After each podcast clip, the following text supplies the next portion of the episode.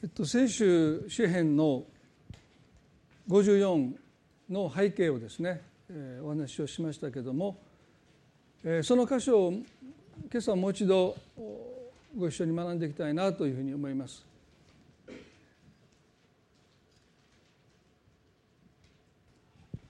聖書の箇所は第一サムエルの23章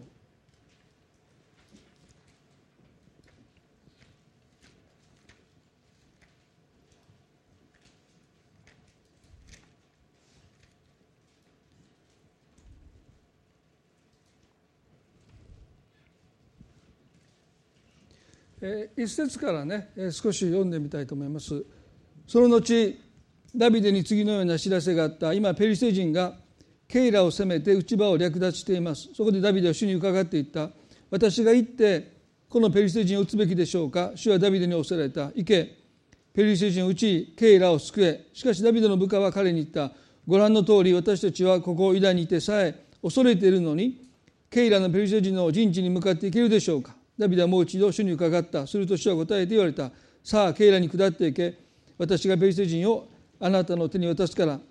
ダビデとその部下はケイラに行きペリシテ人と戦い彼らの家畜を連れ去りペリシテ人を撃って大損害を与えた。こうしてダビデはケイラの住民を救ったとあります。えー、先週、えー、この箇所を通してまあ、いくつかのことをですねご一緒に、えー、学びました。で今日この中からですね特に恐れについて聖書から教えられたいなというふうに願います。一節でダビデのもとにペリシテ人がケイランの町を襲っているという知らせが届きます。まあ、この状況としてね皆さんもご存知だと思いますけれども、まあ、サウローは嫉妬に駆られてダビデの命を付け狙っているその中で彼はイダの荒野へと逃げて、まあ、ホラー穴からホラー穴に、まあ、点々と身を隠しているでそういう彼のもとにまあ、600人近くの人が集まってきました、まあ、彼の兄弟であったり父の家、まあ、親族のものであったり、まあ、もう居場所を失った者たちがですね、まあ、彼のもとに集まってきて、まあ、最初400人そしてまあ600人にその集団となっている。ですからなかなか隠れた場所隠れる場所を探すのも大変ですよね。ですからそういう中にあって、まあ、追われる身です。居場所をサウロに知られないように気配を消してひっそりと息を殺して生きてる。でそんな彼のもとに、ケイラの町がペリシテ人に襲われているという知らせが届いた。ダビデは非常に悩んだわけです、まあ、ケイラの町の住民というのは、まあ、彼と同じユダ部族の人たちですから、まあ、彼からしてみれば遠い親戚。まあ、幾人かの人のことを彼は知っていたと思うんですけども、まあ、そして彼は神様に祈りました。伺いを立てました。私が行ってこのペリシテ人を撃つべきでしょうかと。すると神様はダビデに行けペリシテ人を撃ちケイラを救えとおっしゃった。そのことを彼が部下に話しますと部下たちは全員が異を唱えます。すんなりと通ると思ったんだけど全員が反対しました、そして彼らの言い分としては書いてありますように私たちはここユダにいてさえですね。このユダというのはユダの荒野です。ここにてさえ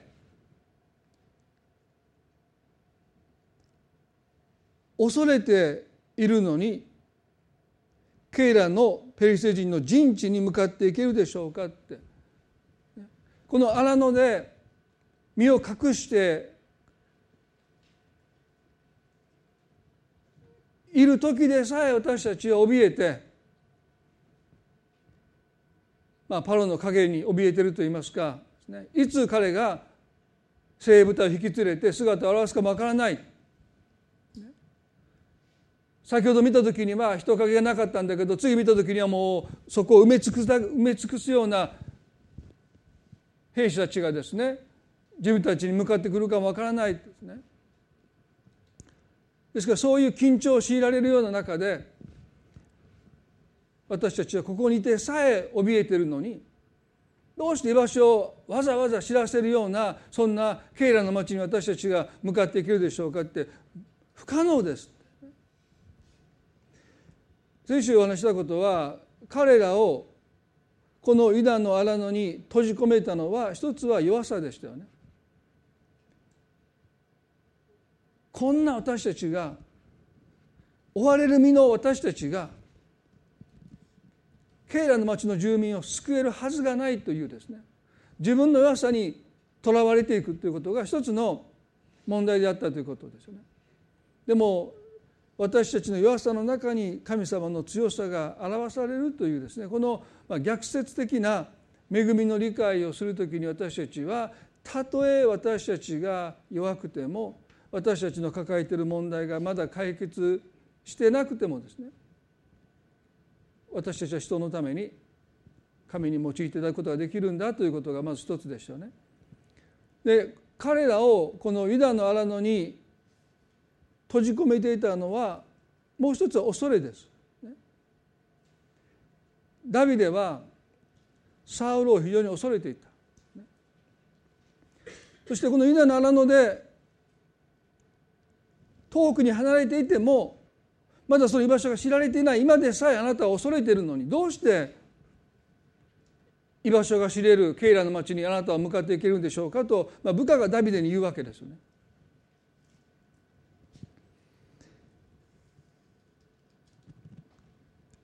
ダビデの信仰から私たちが学べる一つのことは自分の恐れに正直に向かい合うという心ですよね。皆さん部下に言われるんですよ「ダビデよ。あなたは恐れてるじゃないか」ここに身を隠していながらあなたは怯えてるじゃないか。どうしてそんなあなたが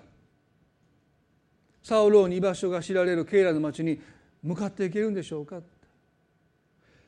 この居場所をまだ彼サウロは知らない。今でさえあなたは恐れてるのに。あなたの居場所が知れ渡るそのケイラの町にどうしてあなたが怯えてるあなたが向かっていけるでしょうかと部下に言われたんですよ。普通だったら彼らの言葉を否定します。何を言ってるんだ俺はサウルなんか恐れてないって。否定してもおかしくないんだけどももう一度彼は神に伺いを立てたということが聖書に書いてあるということはですね彼はその部下たちの言葉を否定しないで。確かに。私はサウルを恐れてる。怯えてるっていうことを彼は認めた上でこんな私でもケイラの町に向かっていけるのかどうか神様に聞いてみようって言ってもう一度神に伺いを立てたと聖書は書いてあるんですね。そして彼はケイラの町に向かっていきその住民を解放しましたすなわち彼はこの取り扱いの中でずっと彼の心を縛り付けていた恐れから解放されるという経験をします。で今日私たちはこの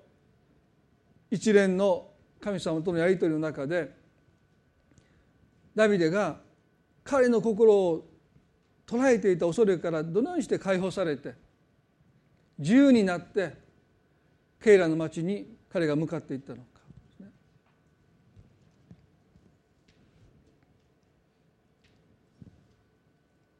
皆さん私たちは一人の例外もなく心に恐れを持っています。聖書の中に「恐れるな」という言葉がねある方が365近くあるんだ。それはもうまさに神様が毎日毎日恐れるな恐れるなと私たちにおっしゃってるんだという。でね恐れるという漢字で調べるとね、まあ、800近く聖書あるんですね。ですから一つの私たちにとって大切な気づきっていうのはですね私は何を恐れてるのかという。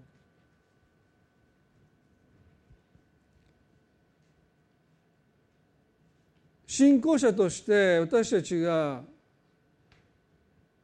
まず知っておくべきことは私の中にある恐れが何であるか。まあいろんな恐れがあると思います。でもその中の中心的な私たちの心を縛りつける恐れ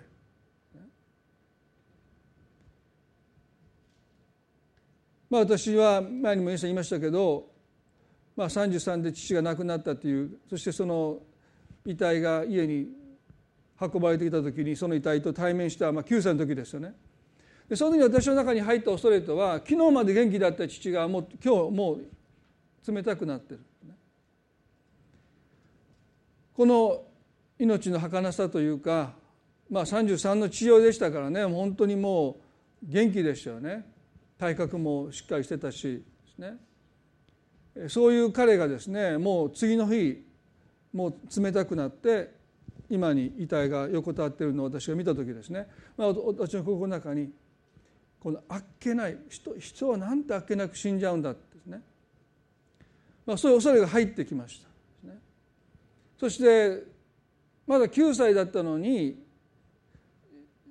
いつかね子供心にですよ。僕も父のようにあっけなく死んでしまうんじゃないか。だから飛行機の中が怖かったのはそういう意味ですよね。もう揺れた瞬間にもあもう死ぬと思いましたね。まあ交通事故に遭って牧師になる決心をした時ですね。あついに来たかと思いました。その時はまだ二十何歳ですからね。父よりもまだ結構10年早く来たかと思ってですね。そしてもし死ななかったら牧師の道に歩みますみたいな取引してしまったんですね。その時は死ぬと思ってますからね。頭から血を流して体動かみませんでしたからね。前も言いましたけど公益者の葬儀担当者の人に飲酒運転で一旦停止を無視してバイクに乗ってた私がはねられて飛んできましたからベルトが切れるわヘルメットが昔なかったのでもう頭をコンクリートに打ちつけたんですけれども幸いなことにねお尻からぶつけたから私の右のお尻がもう倍ぐらい腫れたんですね。でもあれが頭からいってたら結構やばかったですよね。お尻からもうバーンって打ってその後頭がバーンって叩きつけられたから、まあ、頭が切れて裂けて、まあ、血を流しててああもうこれで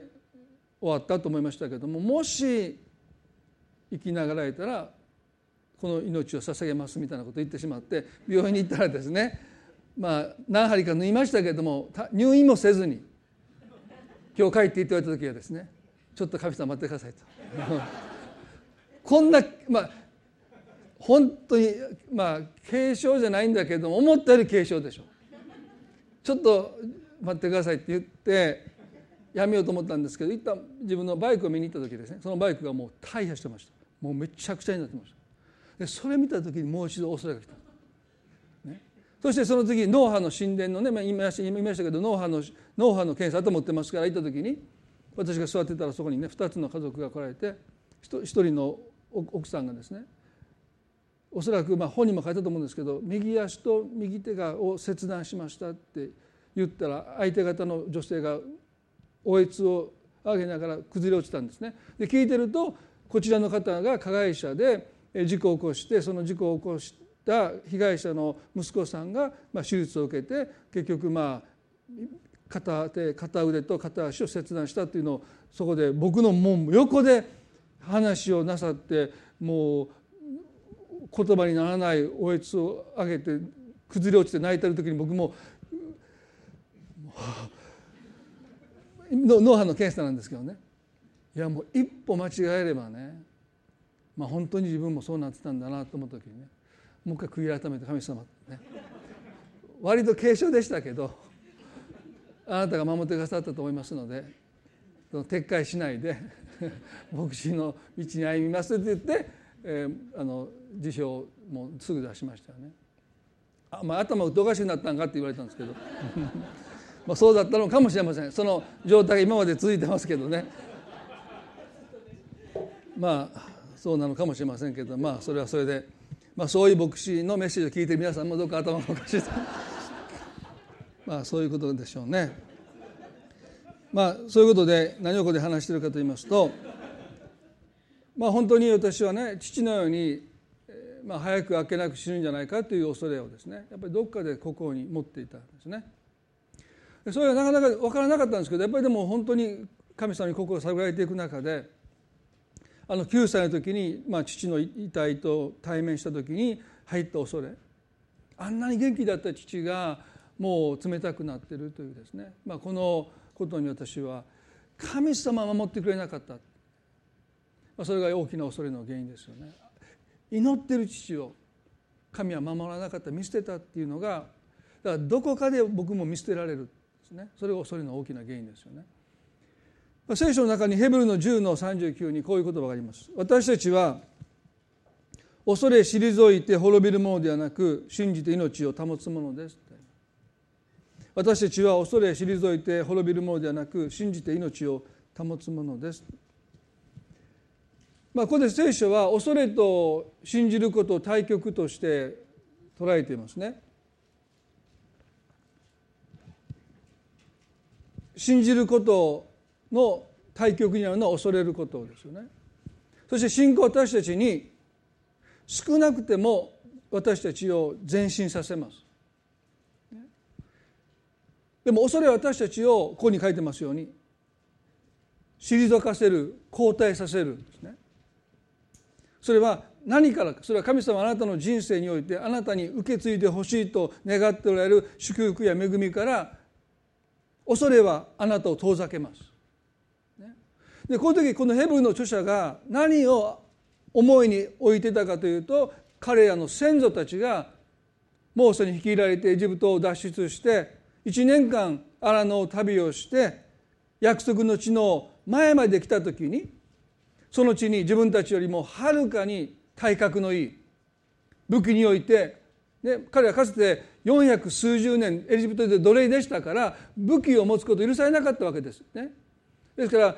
戦い方を知らない。その彼らがカナンの地の住民を見たらそこにはもうありとあらゆる内戦というか戦いが繰り広げられてて町は城壁で囲われてるですね。そういう人たちを見た時に彼らはですねもう萎縮しちゃって。自分たちは稲子のように思えたって。恐れにとらわれたら私たちは自分自身を萎縮し尽くして最後はもう稲子のように思ってしまう。もう踏みつけられて終わりだって。だから絶対に私たちはあの地に登っていくべきではないって人々言い始めた。でその時に彼らがね言った言葉が、まあ、よく私この箇所引用しますけれども民数記の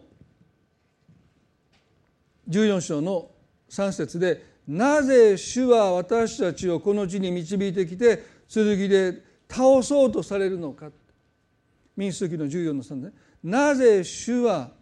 私たちをこの地に導いてきて剣で倒そうとされるのかと言いました。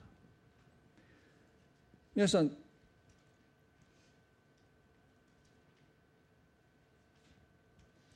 なぜ彼らがこんなことを急に言い出したのか。実は急に言い出したわけじゃなくてうすうすそう彼らを恐れていた。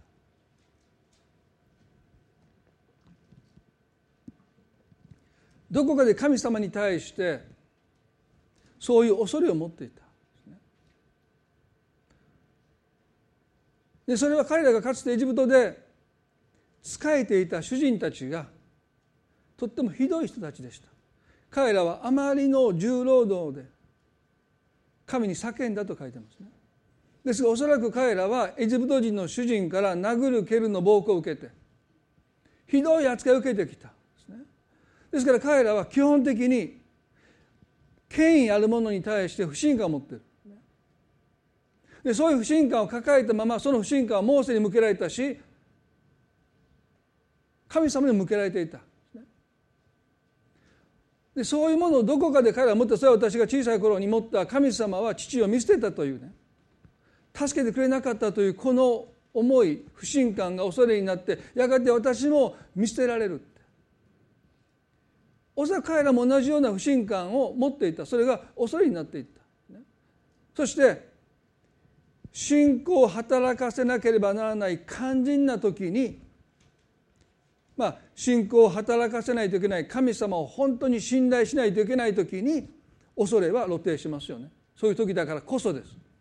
普段は恐れっていうのは隠れてますね。でも本当に信仰が必要な時すなわち神様に全幅の信頼を置かなければもう前に進めない時です。私の中に私を前に進めてくれるものがもはや何も残ってなくてただただ神様を信頼信頼だけが私を前に進めてくれるその時に恐れは私たちの心を捉えます。その時だからこそですね私たちは恐れに支配される。急に彼らがこんなこと言ったわけじゃないんですよ。なぜ主は私たちをこの地に導いてきて剣で倒そうとされるのかってこの瞬間に彼らの心に浮かんだ言葉ではありません。ずっとどこかで彼らはこの思いを心の中でずっと抱いてきた。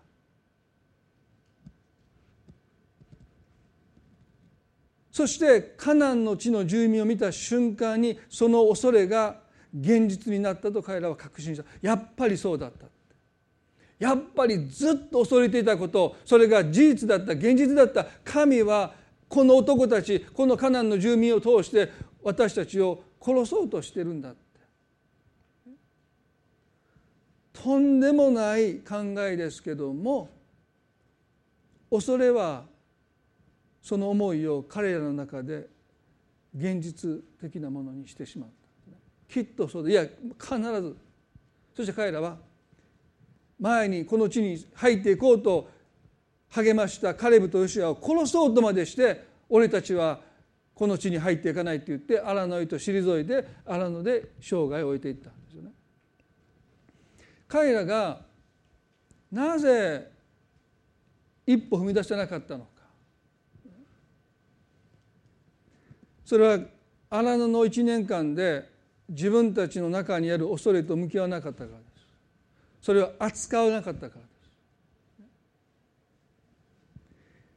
今日皆さんに一つの質問したいですけれども皆さんの心にある恐れ神に対する不信感。どうしても信じきれない。どこかであなたの信仰を引っ張る。その恐れとは何か。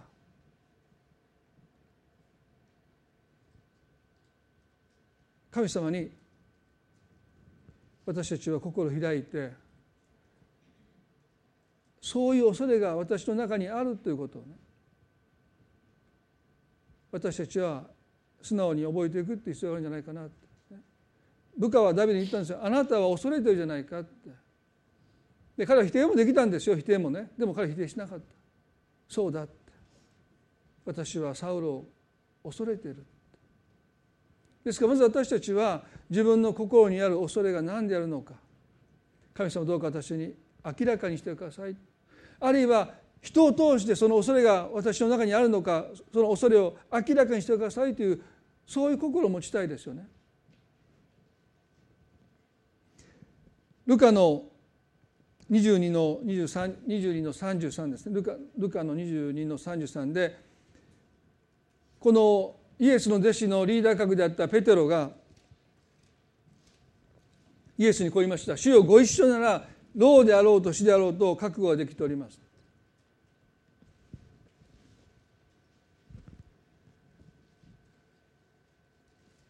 強がりの裏側には大体恐れがありますよね。なぜペトロはこんなことを急に言ったのか。それは自分の中にある恐れをイエス様にあるいは弟子たちの前に隠すためです。強がるっていうのはそういうことですよね。自分の中にある恐れを隠そうとしてる。だから自然体じゃないんですよ。ね。主よご一緒なら老であろうと死であろうと覚悟できておりますというこの彼の大胆にも思える発言の陰に彼の恐れが隠れてる。でも彼はそれを認めようとしなかった。イエス様にも他の弟子たちにもそして自分自身にも彼はその恐れを隠そうとしてる。そしてそれがすぐに露呈しましたよね。この後すぐにイエスは捕らえられます。ペテロはとっさにイエスを残して逃げていってしまった。弟子たちのリーダーですから主よご一緒なら老であろうと死であろうと覚悟できてますと言った手前ですね。彼はやっぱり気になるので大祭司の庭に尋問を受けているその場所にペテロが出ていった時に3人の人から「あなたはイエスと一緒にいましたね」と「イエスの弟子ですね」と言われたんですね。で彼はイエスが鶏が鳴く前にあなたは私のことを三度知らないと言われたことに対して彼は打ち消したわけですけども三度知らないと最後は呪いをかけてまでイエスを否定した。その後鶏が鳴きましたよね。この出来事は私たちにある一つのことを教えます。それはねユダの社会にとって2人3人の証人によってその人の証言が信憑性があると認められたですからあの場で別々の3人の人がペテロに「あなたはイエスの弟子だった」と証言すれば彼は大祭司の前でイエスの無実を潔白を証言できる資格を得たんです。3人の人が言ったんですがあなたは確かにイエスの弟子でした急に私はイエスの弟子でした。私この方悪いことしてませんって言ってもダメなんです。でも3人の人にペテロはあなたは間違いなくイエスの弟子だったって言われたんですから彼こそは大祭司の前に立ってこの方は無実ですと証言できる最高の機会を与えられたにもかかわらず彼の信仰は機能不全に陥りました。恐れに心が支配されている。そしてその機会をみすみす彼は捨てて三度知りません知りません知りませんとイエスを否定した皆さんね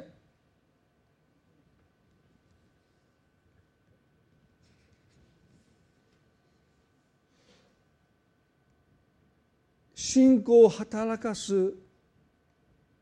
一番良い機会に彼は信仰を働くことはできませんでした。マタイの16章に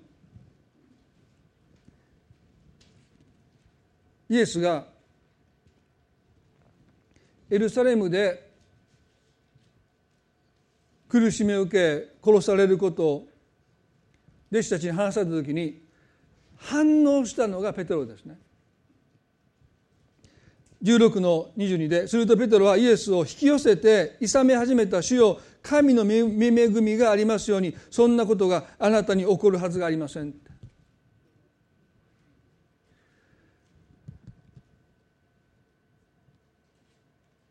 恐れは強がりの背後に隠れています。恐れは激しい反応の背後にも隠れています。ペテロは自分で自分の反応に驚いてるんですね。イエス様を引き寄せてですよ。諌めるんです。多分ペテロも驚いたんじゃないかなって、まあ、イエス様も驚いたと思いますけれどもなんでお前に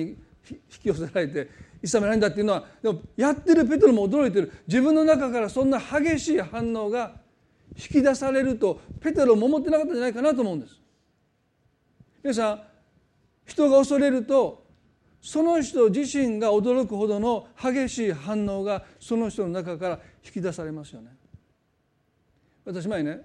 ある人が殴られそうになって相手を先殴ったっていうですね。まあうちのまあ、子供のことなんですけどそれが生徒ボーイだと思ってたってことなんですけどやばいと思った瞬間前で殴ってたみたいなね。でこれが生徒ボーイでってお父さん僕に教えてたじゃないかって。いや違う。殴られた後守るために殴るのいいんだけどそれは先制攻撃だ。いや違う。それは生徒ボーイだって結構随分あの昔あのやり取りした記憶があるんですけどもね。殴られると思った瞬間手が出てしまうペトロの場合ね彼の心にあった恐れがイエスの言葉によって触れられた時に彼はイエスを引き寄せて死であるイエス様を諌めてる。そんな弱音を吐いたらダメです。何をしゃってるんですか？あなたはイスラエルの新しい王になる方ですよ。何を？ね？でペテロ自身そういう激しい反応が自分から出たことに対しておそらく驚いてるそれは彼の恐れがキリストの言葉によって触れられた。何がペテロ恐れてたのか？それはねおそらく何もかも捨ててこの方イエス様に従ったのにもかかわらずもしこの方がイスラエルの王にならなかったらどうなるだろうという恐れですよ。領主をやめて何もかも捨てて従ったこの方が殺されでもしたら私の人生はどうなるんだろう。だからこの後すぐイエスはねそのペテロの心を見抜いてこうおっしゃいました「下がれサタンあなたは私の邪魔をするものだ。あなたは神のことを思わないで人のことを思ってる」ズバリイエス様はペトロの心を見抜かれた。でもねペトロの言葉はきれいですよ。主よ神の御恵みがありますようにって恵みまで持ち出すんですよ、ね、そして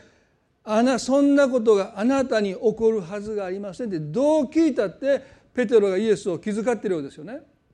でもイエスはね下がれサタンって言うんですよ。あなたは私の邪魔をするものだ。あなたは神のことを思わないで人のことを思ってる。ペテロの言ったことはこうです。主よ私に神の恵みがありますように。そんなことがあなたに起こったら私が困ります。どこまで自己中なんでしょうね。でもこれが本心ですよ。神様御恵みがあなたじゃなくて私にありますように。そんなことがあなたに起こったら一番私が困りますからやめてください。ということを彼はこのきれい事の中に隠して神の恵みがありますようにそんなことがあなたに起こるはずはありませんと言ってる。でもイエスはそれを見抜かれた。んですね恐れに支配された心は限りなく自己中になりますあなたは神のことを思わないで自分のことを思ってる。恐れに支配されたら人のことなんかもうどうでもいいんです。自分のことしか考えられなくなってくる。ペトロはイエス様が苦しみを受けて殺されることなんてどうでもいい。そうなった時に自分がどうなるのか。そのことで彼の心いっぱいなんです。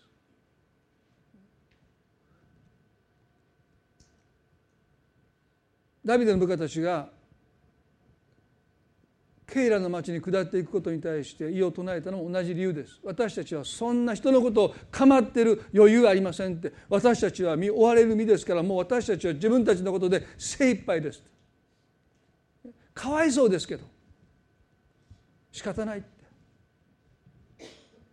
殺されてももうそれは仕方ない。ダビデよ私たちは自分たちのことを考えましょうって。彼らを助けるなんておっしゃらないでください。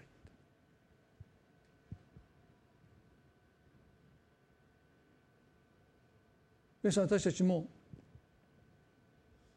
恐れに支配されると神のことすら思わなくなる。もう神様のことだってどうでもよくなるんです。自分のことしか考えられない。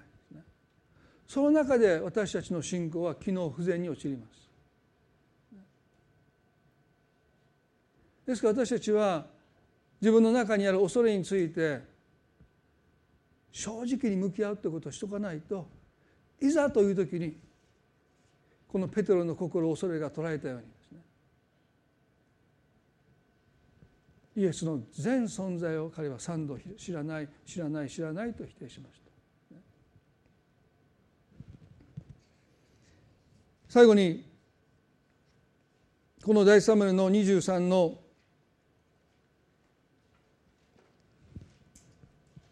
4節でダビデが2度神に伺いを立てた時に神様おっしゃった言葉この言葉によってダビデの心は恐れから解放されていきます。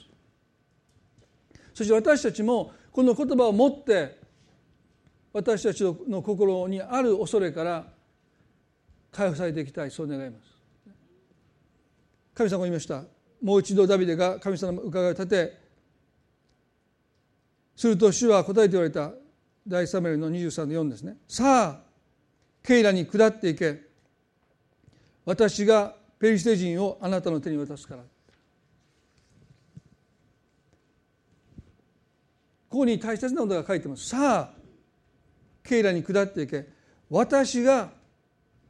ペリシテ人をあなたの手に渡すから。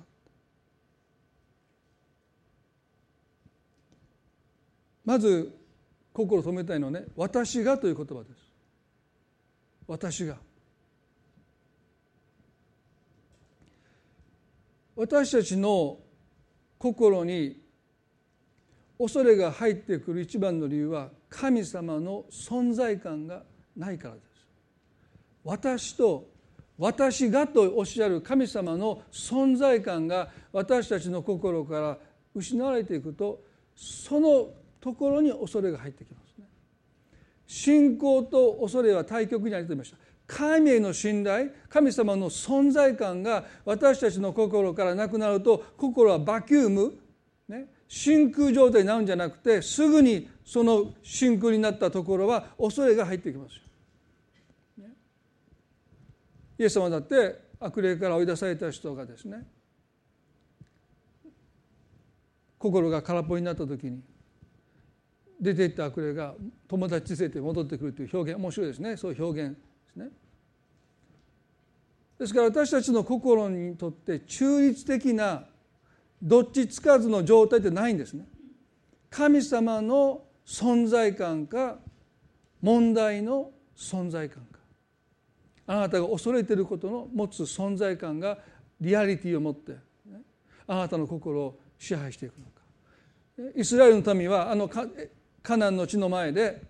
神様の存在感じゃなくて敵の存在感によって心を圧倒されましたよね。そして大声で泣いて、そして彼らは荒野へと帰ってきました。そして二度と荒野からカナンの地に向かわなかったのはたとえ物理的に離れていても彼らの心にあったのは敵の存在感だったからです。カナンから離れれば離れるほど敵の存在感が彼らの心から消えていったらいいんですよ。またね40年間経ちましたけどその途中にねいややっぱりあの地に行こうぜって誰かが言い出してもおかしくないんですよ。そうだそうだってあの時は私たちはまだ弱かったでもねもう私たちは訓練も受けたし成長したし行こうって誰も二度と言いませんでしたどうしてか敵の存在感が彼らの心にずっと居座ってたから。たとえ距離的に物理的には遠く離れていてもダメです。もう彼らは立ち向かうことをしませんでした、皆さんここでね「私が」って神様おっしゃった。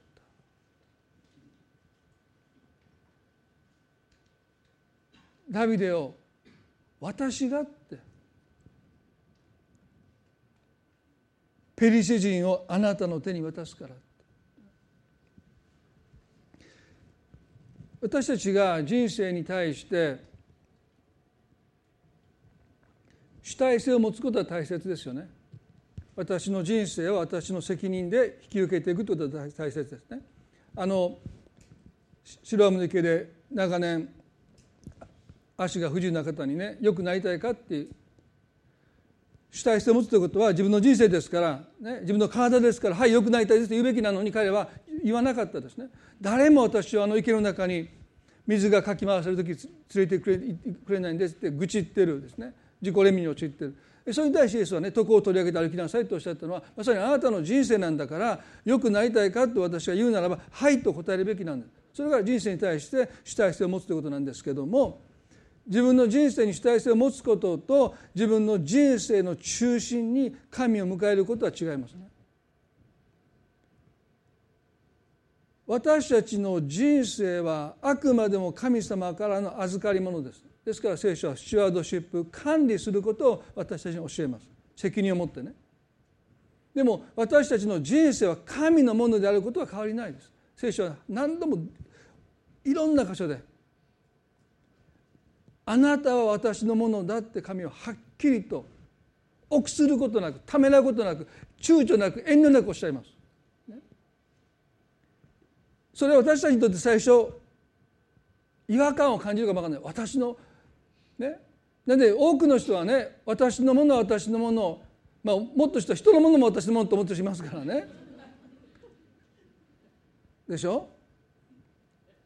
そんな社会ですよね。私のものはもう少なくとも私のものだけど人のものも時には私のものだと思ってみんなが生きてるのにそんな中であなたは私のものだって言われたら抵抗しますよね。何をおっしゃってるんですか？私のものは少なくとも私のものだって思ってるのに神様はね臆することなくあなたは私のものだって。ちょっとイザヤ書の43皆さんちょっと開いてみましょうか。このことが恐れとどんなに深く関係しているのか。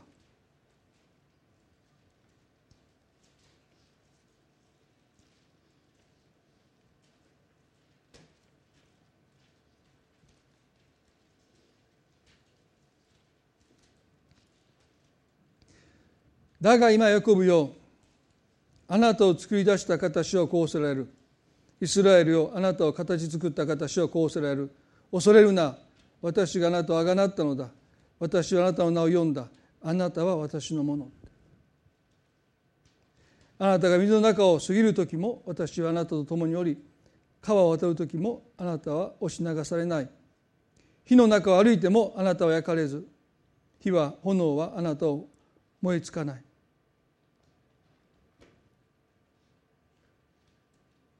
イスラエルよあなたを形作った形をこう恐れる。恐れるな私があなたをあがなったのだ。私はあなたの名を読んだ。あなたは私のもの。皆さん私たちがなぜ恐れるのかそれは私のものは私のものだという誤った考え方を持っているからです。私の人生の最終責任者は私だと思うならば恐れが入ってきますよ。でもあなたは私のものだと神がおっしゃるということはあなたの人生の最終責任は私が持つとおっしゃってるわけでしょ。あなたは自分の人生を管理しなさい。賢く管理しなさい。イエス様の例え話はもう全部がそのことですよ。主人がタラントを預けてそれを増やしていく。豊かにしていく。あなたの人生を精一杯できる限り豊かなものにしなさいとは神様のメッセージです。でもあなたの人生は私のものであることに変わりがないんです。ですからもしあなたが恐れてるならば今日この告白を神の前にすべきです。神様私のものと思っていたこの人生はあなたのものでした。あなたが私の人生の最終責任者でしたっていう時に私たちは自分の人生の中心から責を神様に譲るんです。クリスチャンになってもねなぜ神様の存在感が感じられないのか。それは私たちが人生の中心に座ってるからです。居座ってるからです。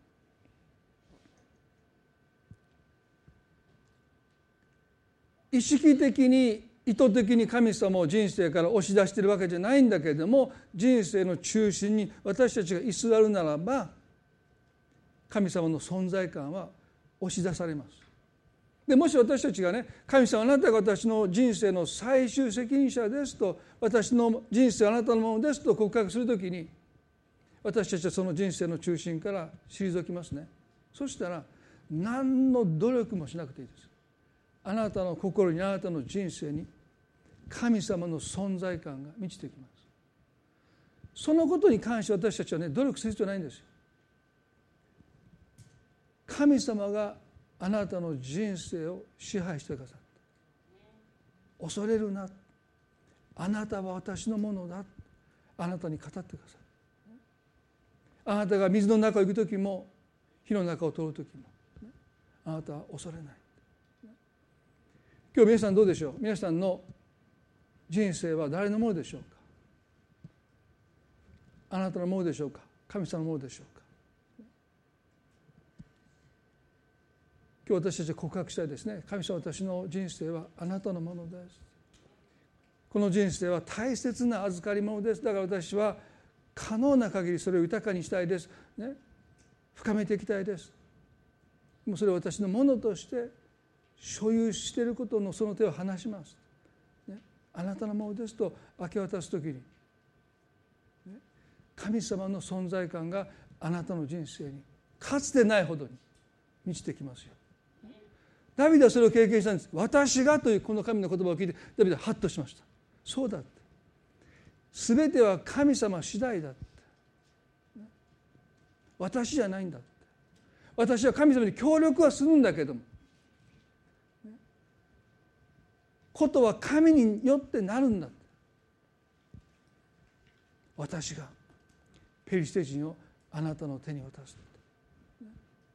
もう一つ彼がその言葉によって恐れから支配されたのか。それは恐れているペリシテ人も所詮神様の手の中にあるということを知った時ですだからねイエス様はこう言いましたよ。最後にこの箇所を見たいですね。マタイの10章の28でね。体を殺しても魂を殺せない人たちの人たちなどを恐れてはなりません。そんなものより魂も体も共にゲヘナで滅ぼすことのできる方を恐れなさい。マタイの10の26ですね。まあ品のない言い方するならば、ね、もし私たちが、ね、本当に恐れるべき方その方の前でビビってるならばねそれ以外のものはもう取りに足りない。皆さん痛みってね一番痛いところが絶えず私たちはね認識しますよね。恐れも同じなんですね。恐れるべきかと恐れてるならばもう他の恐れは消えていくんですよ。痛みも同じでしょ。一番もう痛いところの痛みに私たちの思いが集中しますからね後からここも痛かったあそこも痛かったってあるじゃないですか。ね交通事故の時私ね一番痛かった頭ですよ。で頭もうジンジンしてるからもう意識は全部そこでもう怪我したら頭だけだと思ってました。で頭の痛みがなくなったらお尻は痛い腰は痛い膝はすりむいてるもうこっちも痛い。こんなにボロボロになってたのかと思いましたね。でも頭の痛みがあんまりにも痛かったので私の思いはもう全部そこに集中してもうあともうどこも痛くないような感じですよね。で私頭に包帯巻きながら会社に次の日出社したら熱出てきてですねもう倒れました。またタクシーで帰ったんですけどね。皆さん恐れも同じですよ。ありとあらゆるものを均等に恐れることはできません。心配はできるんです。心配っていうのはねありとあらゆるものをその重要度に関係なく均等に心を使って心配できるんですね。でも恐れはできないんですよ。恐れは一番恐れているものがあなたの心を捉えるんです。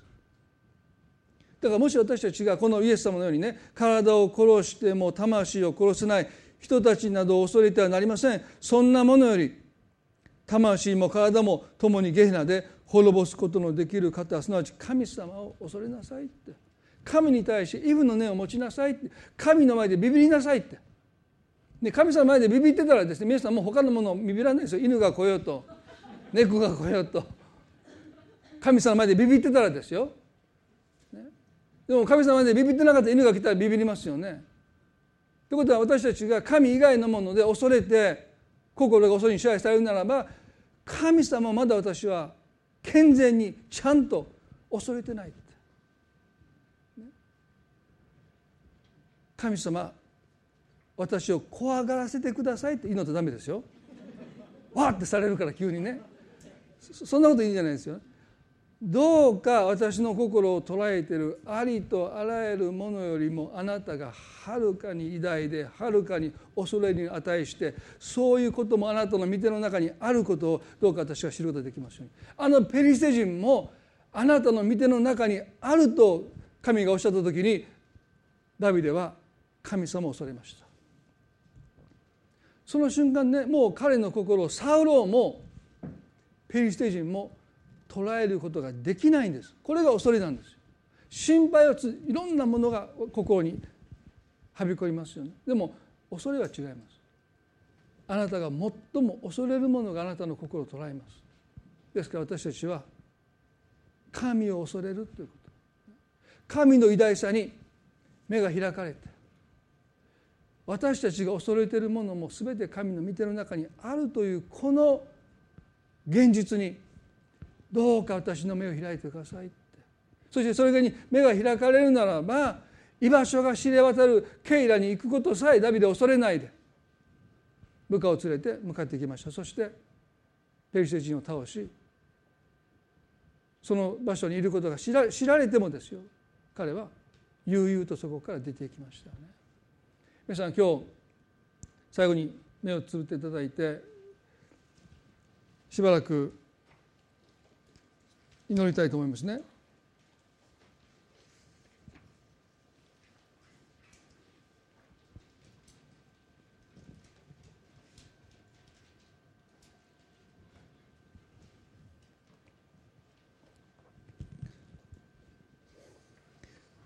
まずあなたの心にある恐れ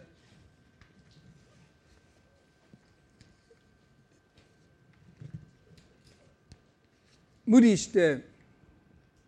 強がって攻撃的になったり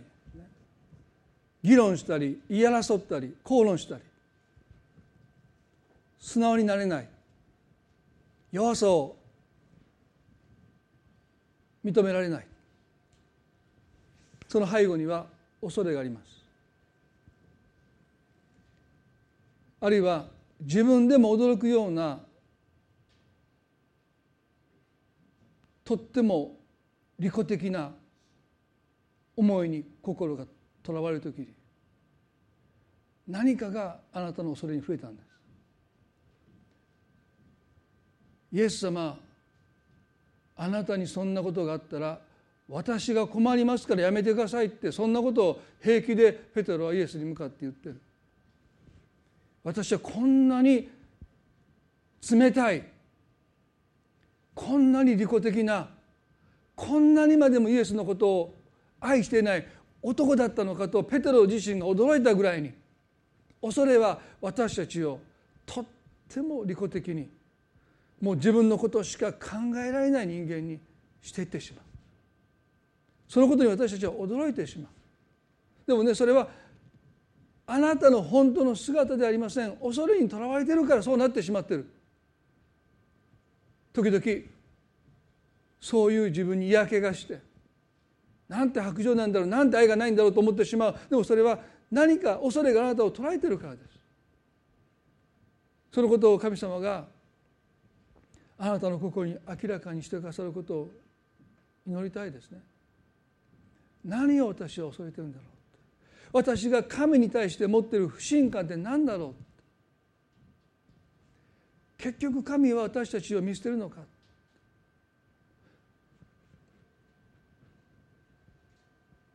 なぜ剣で私たちを倒そうとするのか。あなたの心にあるまだ心から切り離すことのできない神に対する不信感が何であるのかどうか神様があなたに示してくださるように。それが恐れの温床です。その不信感の中で恐れが成長するんです。恐れが増え広がっていくんです。そして恐れは伝染しますよ。あなたの家族に。神に対する不信感が何か。そんなもの持っていませんって。どうぞ言わないでください。私たちの中には神に対する不信感があるんです。ぱりこれだけは信頼できない。これだけは自分でやらないと。怖い。そう握りしめているものがあるならばそこに不信感があります。家族のことは任せられない私のことは神様あなたにも委ねますと言えるけど家族のことはやっぱり私が出ていかないと私がやらないと神様に任せることはできないって。どこかで家族のことを握りしめていませんか？神様息子のこと娘のこと孫のこと全部あなたにもう任せて手放せますか？どこかで握ってないですか？どこかで恐れてないですか？神様に対する不信感。どうか私の目を開いてください。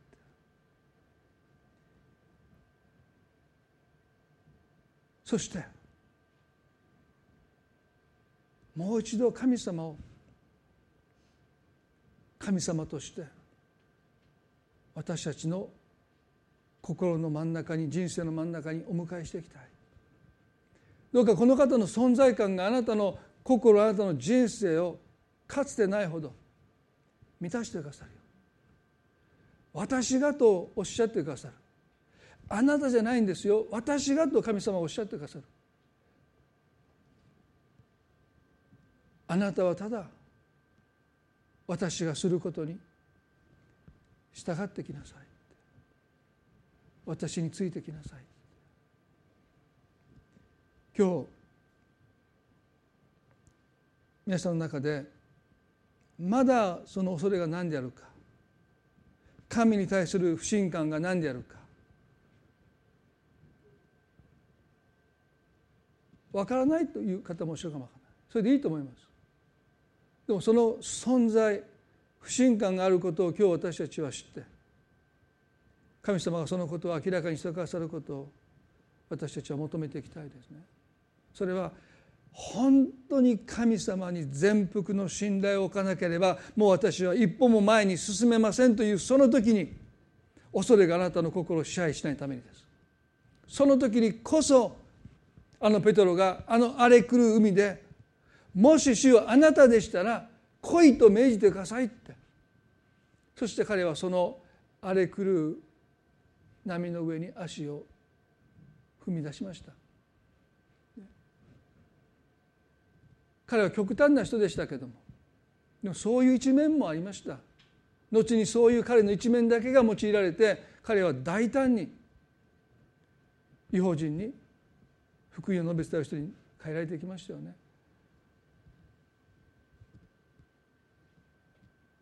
短く祈ります。恵み深い天の地の神様。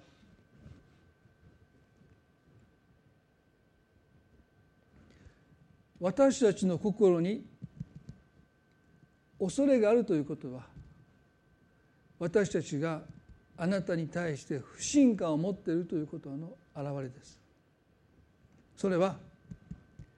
誰も否めない事実です。でも神様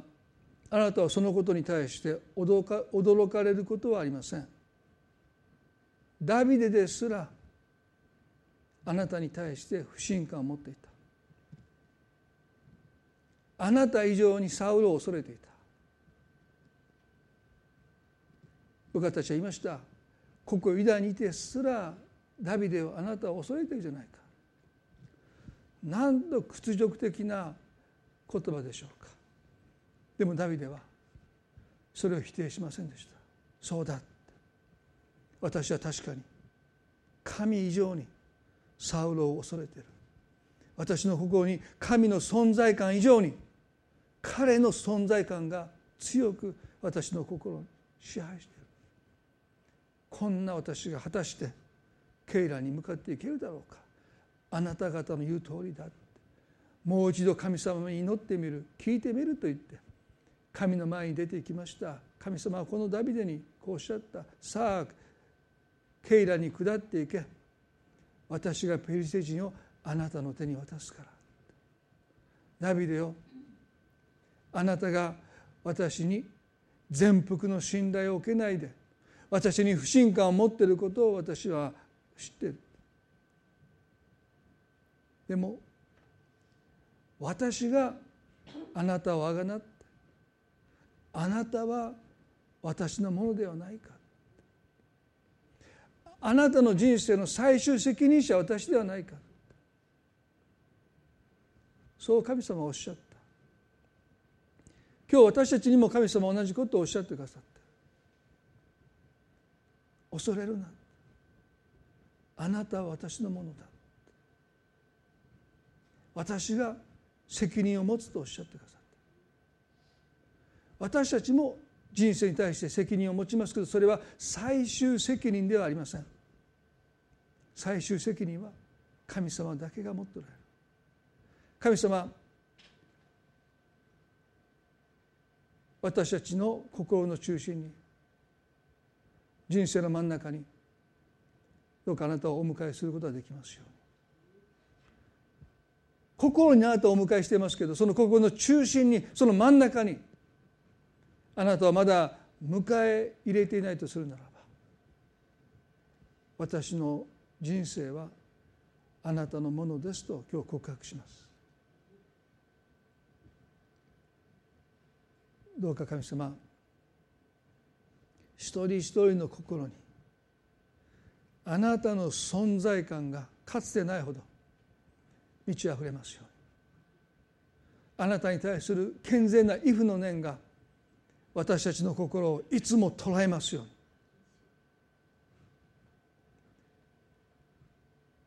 私たちをかつて恐れさせた全てのものが取るに足らないものに変えられますように。ダビデは詩篇の54の7で最後にこう言いました。神はすべての苦難から私を救い出し私の目が私の敵を眺めるようになったからです。かつて敵は私の心を支配して圧倒していました。でも今私が敵を眺めていきます。もはや彼らは私の心を捉えることはできません。私は彼らを上から眺めています。今日神様はその恐れからの解放を私たちに与えてくださるように祈ります。どうか私たち一人一人がかつて私たちの心を捉えたその問題をどうか上から眺めることができますよう。に神様と同じ視点を持って眺めることができますように。恐れからの解放をどうかお与えください。今日この1週間あなたがこの御言葉を通してなお私たちに語ってくださり解放を恐れからの解放を与えてくださることを祈りますどうぞお一人一人がまたその家族の上にも神様の祝福が豊かに望みますようにこの礼拝を感謝し愛する主イエスキリストの皆によってこの祈りを見舞いにお捧げいたします。それではゾミさん立ち上がっていただいて賛美を最後に捧げたいと思います。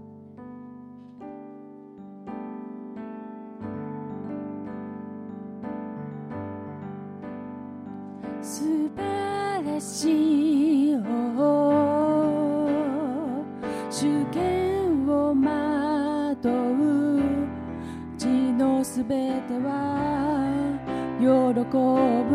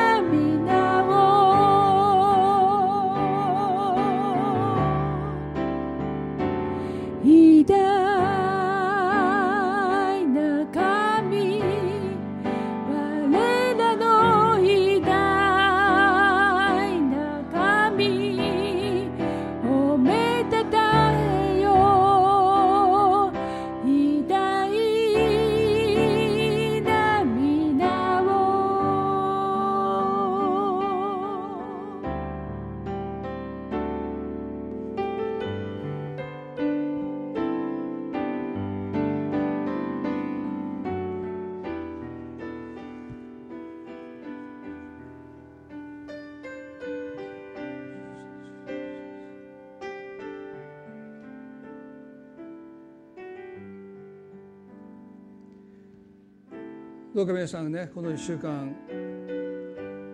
この御言葉を少し振り返りながらあなたの人生に私がすると語っておられる神様の存在感をどうか認めて